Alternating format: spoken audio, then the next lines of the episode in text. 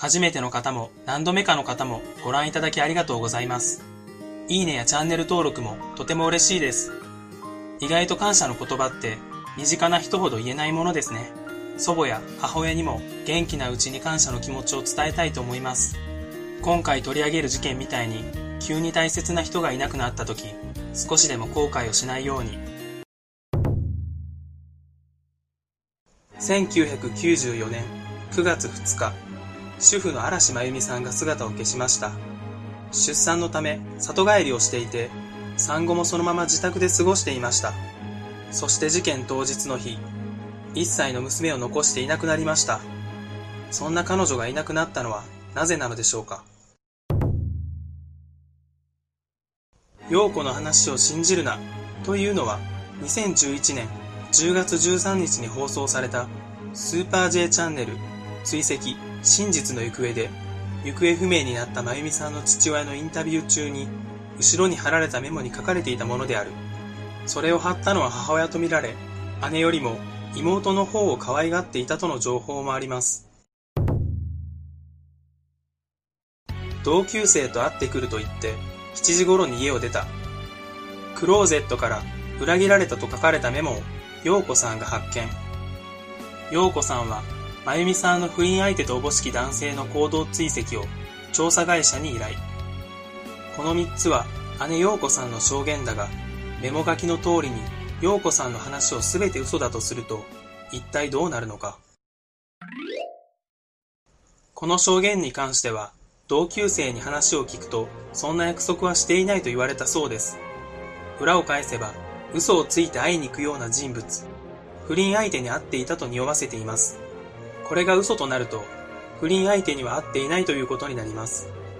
もし、両者の発言が真実だった場合は、同級生が最も怪しくなりますが、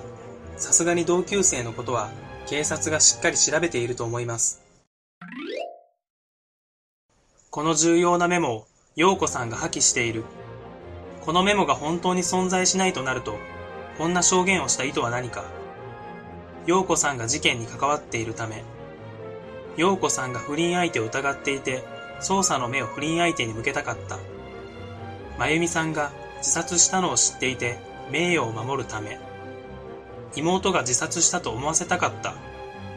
これらが考えられますが、個人的にはこれも捜査の目を不倫相手に向けさせるものだと思いました。1995年3月、調査会社からその男性が缶ジュース2本を持って山に入っていったという報告を受ける。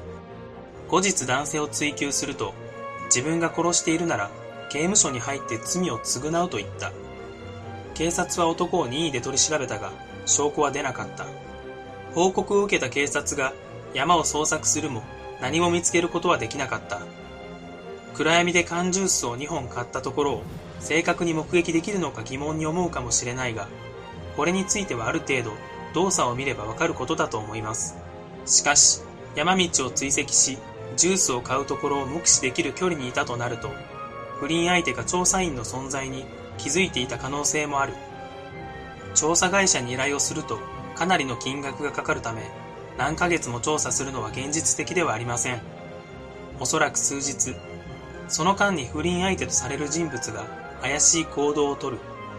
そんなに都合よく現場に出くわすだろうか。もちろん可能性はありますが、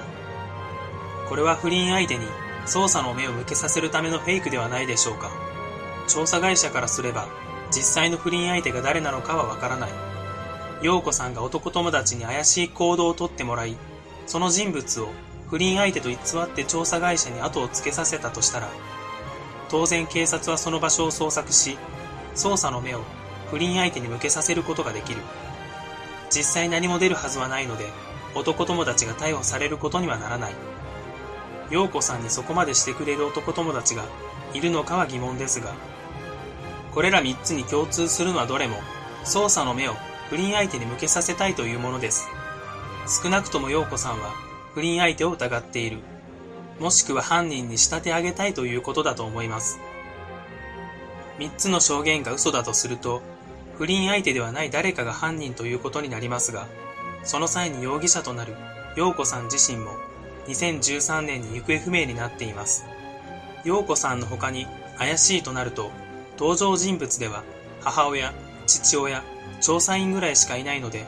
第三者の犯行か、自らいなくなった可能性が高いのではないかと思います。陽子さんの母親は彼女を信用していなかったとしても、このようなメモを貼るということは何か根拠があって疑っていたのでしょうか証拠があれば警察に提供しているはずなので、あくまで個人的な考えなのだと思います。考察中にこんなメモが出てきたら疑ってかかった方がいいかもしれませんね。行方不明になった陽子さんについて、陽子さんは針千本の近藤春菜さんにそっくり。姉のインタビュー映像を見た人は思ったはずです。近藤春菜にそっくりだと。しかし、あくまでそっくりなだけで、違うのは見て取れます。しかし、スッキリという番組で、今週の近藤春菜という近藤春菜さんのそっくりさんを探すというコーナーがあったのですが、もしかしたらこの番組に応募した人の中に、陽子さんがいたかもしれませんね。行方不明事件を考察するにあたり、いつも思うことがあります。人ってこんなに簡単に姿を消せるんだ、と。その割に逃亡していた犯人が逮捕されたってニュースを見ますが、こういうのは逃亡先で窃盗などをして足がついたり、顔が知れ渡っているから見つかるんでしょうね。はっきりとした考察はできませんでしたが、今回の動画は以上となります。最後までご覧くださり、ありがとうございました。